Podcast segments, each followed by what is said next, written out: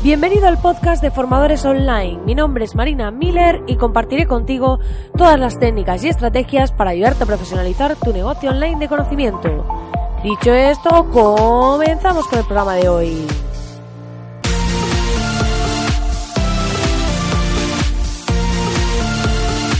Muy buenos días, querido oyente, muy buenos días. Estamos aquí ya a martes y es martes 14 de mayo. Y por lo pronto, al menos en Madrid, no sé si en el resto de España, mañana es festivo, así que los que estéis por Madrid, pues podéis disfrutar de este día festivo que, bueno, pues siempre invita a, desconectar o aquellos que estéis trabajando, pues al menos podéis eh, buscar ratitos, pues ya no vais a tener a lo mejor clientes eh, diciéndoos cositas, pidiéndoos cosas y podéis dedicarlo a vuestro proyecto o a mejorar vuestros procesos o a mejorar vuestro sistema de captación de clientes y este tipo de cositas. Dicho esto, si aún no lo has hecho todavía, te invito a que vayas a www.marinamiller.es un membership site donde vas a encontrar un montón de video masterclasses 100% al grano sobre estrategia y diseño para conseguir clientes en Internet. Y además es totalmente gratis de momento. Hay ya 28 masterclasses y voy a añadir una nueva esta semana. Así que te invito a que vayas y te apuntes porque es gratis de momento y hay un montón de contenido. Y aquellos que estéis ya ahí apuntados, pues continuará siendo gratis para vosotros. Dicho esto, hoy vamos a hablar de un tema que me encanta, de un tema que hace tiempo que quiero hablar, que es el análisis de mi propio podcast, porque hace como unos seis meses, ahora vamos a verlo en profundidad, decidí lanzar este podcast, decidí darme a conocer a través de este canal y la verdad que ha sido toda una aventura y estoy muy muy contenta pero es cierto pues que eh, a veces cuando empezamos las cosas no tenemos idea de hacia dónde nos van a llegar o cómo va a ser y nos lanzamos un poco a la aventura por decirlo así un poco a ciegas. Y es importante pues bueno luego pararnos a analizar qué ha pasado cuáles han sido los resultados y cómo está funcionando todo para tener una visión mucho más efectiva eh, mucho, o sea, al final hay que analizar, hay que ver qué ha pasado y eso nos va a dar mucha información sobre hacia dónde seguir, qué camino tomar y este tipo de cositas que nos ayudarán a seguir creciendo, a seguir avanzando en nuestro negocio. Así que bueno, vamos a ver un poco los datos, ¿vale? Desde el inicio de este podcast. En primer lugar, os diré eh, cómo lo he montado, ¿vale? En mi caso, yo lo que hice fue montarlo, el alojamiento en iVoox. Porque hace bastante tiempo, cuando monté un podcast que tuve antes, que fue un poco un podcast de prueba, eh, lo monté en Libsyn, que es también un hosting especializado para temas de, podcasting. Pero Libsyn lo que no me gustaba es que según cuánto contenido subías, ¿vale? Según, pues, digamos, esto es como Vimeo Premium, según cuánto pesan los archivos que subes, a la semana pues tienes una limitación. Entonces, a lo mejor con una de las cuotas puedes subir tantos megas o lo que sea o cas de, de archivos a la semana y si no tienes que pasar al siguiente plan. Entonces, esta parte no me gustaba mucho, no iba mucho conmigo porque eso de las limitaciones ya sabéis que no me gustan. Entonces opté por Evox porque permitía subir eh, lo que quieras de forma ilimitada. Entonces es importante esta parte para que, pues cuando alojamos nuestro podcast, cuando le vamos a dar visibilidad y demás, pues bueno, si podemos tener esa libertad total para poder grabar programas, para poder subir, si decidimos que sea diario, si decidimos que sea semanal, si decidimos que tenga una hora cada programa o que tenga 10 minutos como estos más o menos, pues tener clara esa parte. Entonces, es importante que eh, definamos, ¿vale? Sí, pues cuál va a ser nuestro alojamiento de podcast para contar pues con un servicio que a ser posible no nos limite. Hay muchas personas que deciden en vez de contar con un hosting, ¿vale? Que es eh, espacio en la nube para subir sus programas en servicios especializados, deciden eh, contratar un servidor, subir ellos ahí los archivos y luego darlos de alta en la plataforma de podcasting. Esto lo que hace es que tú tengas en la propiedad todo lo que está pasando. Es como si tú has comprado tu sitio web para cualquier cosa, has metido ahí tus audios y luego los comunicas a, los podcatchers que son aquellas aplicaciones a través de las cuales la gente puede escuchar tu podcast, como puede ser Evox, como puede ser Spotify, como puede ser eh, iTunes, como puede ser eh, Google Podcast, ¿vale? O otros podcasts como Spreaker, eh, hay bastantes, ¿vale? O SoundCloud, todo este tipo de, de soluciones. Entonces es importante que podamos pues eh, coger nuestro alojamiento web y bueno, una vez que hayamos seleccionado uno de ellos, ya sea nuestro propio servidor o ya sea a través de esto que os comento, ¿vale? De, de cualquier eh, servicio de alojamiento de podcast, pues podéis escoger la opción que mejor consideréis. Hay veces que el podcatcher, o sea, es también alojamiento, que en este caso es el caso de Evox, que puedes alojar tu podcast y pagar por ese servicio y además puedes eh, escuchar podcast a través de su aplicación, porque en sí es un podcatcher. Lo bueno que tiene, ¿vale? Que ahora veremos datos, eh, yo al tenerlo dentro de Evox puedo ver las estadísticas de escuchas y demás.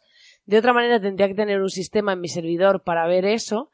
Entonces esto es como todo, según lo avanzados que seáis y eh, cómo queráis hacerlo en cuanto a el esfuerzo que os supone es como si no sabes hacer una web, pues sí, te la puedes montar tú y te puede salir, pero hay veces que a lo mejor prefieres contratarlo y que te lo gestione otro. Pues en este sentido es un poco así. Entonces, yo lo que hago es tenerlo en otro lugar que no es donde estoy yo, ¿vale? Y, eh, y bueno, y así pues ya tengo un panel para gestionar estadísticas y demás. A ver, os voy a dar, vamos a ir a chicha ya, no me enrollo más, y vamos a ver datos, datos. Os voy a mostrar cuáles han sido los datos de mi podcast y cómo ha ido evolucionando. A ver, a día de hoy, vamos a ver, porque lo tengo aquí delante todo preparadito para vosotros. A día de hoy hay un, como dos tipos de estadísticas dentro de Evox. Por un lado, eh, son, según las recomendaciones de IAF, ¿vale? Que eh, si entráis en esa pestaña, pues te dice mm, que es como un, unas métricas que se han establecido de manera estándar, ¿vale?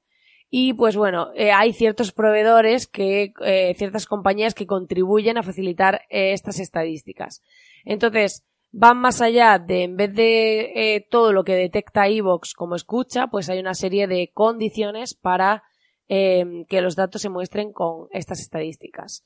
Em, si mm, miramos mi podcast sin esas estadísticas, ¿vale? Como ese, es como el certificado europeo, cosas así, en el que entrarían y vemos los datos que ha detectado Evox en este periodo, eh, desde que empezó este podcast, tendríamos 68.686 descargas y escuchas totales, a día de hoy, desde que empezó este podcast, ¿vale? Según las recomendaciones de IAF, serían 60.471. Son unas poquitas menos, por lo que decía, habría que leerse pues todo el documento de qué son las recomendaciones de IAF y AB, ¿vale? Y demás. Para mí, esto es un dato alucinante, o sea, alucinante, porque pensad que este podcast empezó en sí en octubre, ¿vale? las primeras dos escuchas que tuve en un programa fue el 12 de octubre y estamos a mayo de 2019, ¿vale? Entonces es alucinante porque pues han pasado, eh, pues son uno, dos, cuatro, cinco, seis, siete meses, ¿vale? Y bueno, siete meses y medio y he conseguido esa cifra haciendo este podcast diario teniendo en cuenta que hasta diciembre, bueno, hubo un día, el 23 de noviembre, que tuve 340 escuchas ese día. No hablamos de escuchas por programa, importante. Hablamos de escuchas de eh, diarias, ¿vale? Del podcast. Puede ser de cualquier programa. Entonces, tenemos ese día que hubo 340, el 16 de noviembre ya empezó a haber 147, un poquito antes. El 25 de octubre tuve 129, 24 de octubre 100, ¿vale? Pero cuando de repente se produce un escalado es el día 4 de diciembre en el que tuve mis primeras 517 escuchas diarias. Y a partir de ahí se ha ido moviendo en una franja aproximada entre las, bueno, los fines de semana suele bajar, pero vamos a poner que hay unos 400 o 500 oyentes diarios, ¿vale? Esto no quiere decir que escuchen el programa de ese día, pueden estar escuchando otros, sino escuchas diarias del podcast, ¿vale?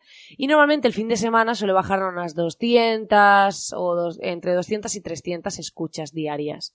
Pensad que estoy aquí en mi micro, en mi casa, ¿vale? Grabando este podcast para compartir mi conocimiento con el mundo y es alucinante tener estos datos y demás. Luego, entre los programas, eh, bueno, he recibido bastantes comentarios, no como todo el día comentando, pero sí bastantes. los máximos me gustas que ha tenido un programa fue el 15 de enero, que tuvo 25 me gustas, ¿vale? Bueno, no supongo que, o sea, no tiene por qué ser el programa del 15, pero fue el día que más me gustas tuve en el podcast. Pueden ser que hayan dado a varios programas. El 14 que tuve 18 y demás.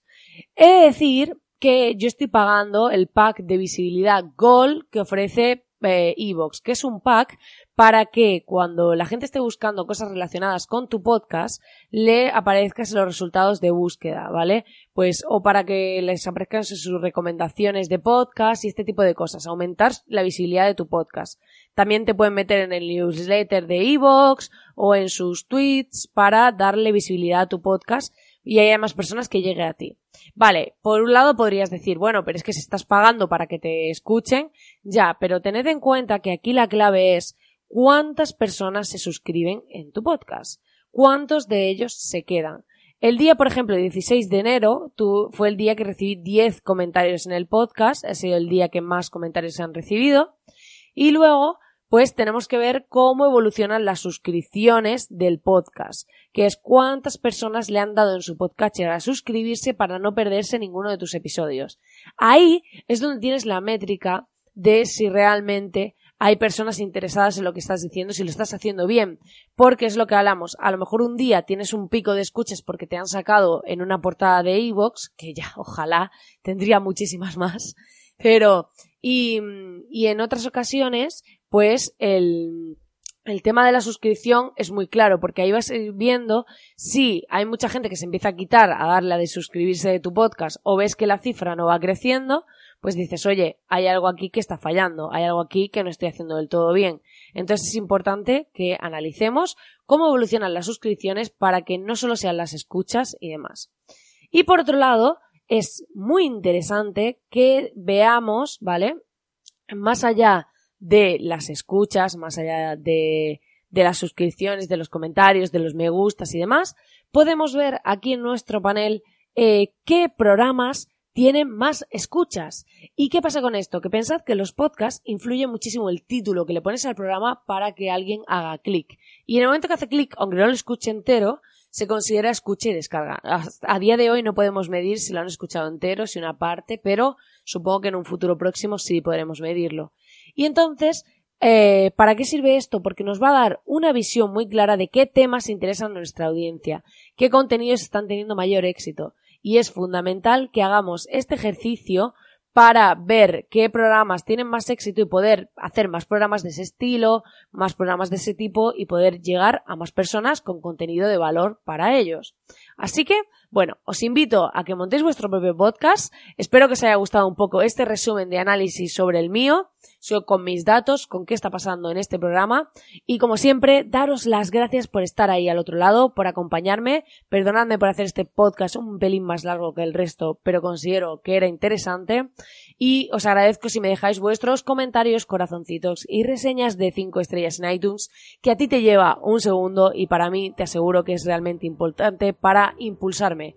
Te deseo, como siempre, que tengas un grandísimo día, que desconectes si para ti es festivo mañana y si no, pues que bueno, que estés eh, trabajando con la ilusión habitual que espero que tengas y si no, pues al menos en tus ratos libres estés montando tu proyecto para que algún día puedas vivir de él. Muchísimas gracias por estar al otro lado y nos vemos de nuevo mañana miércoles. Que tengas un grandísimo día.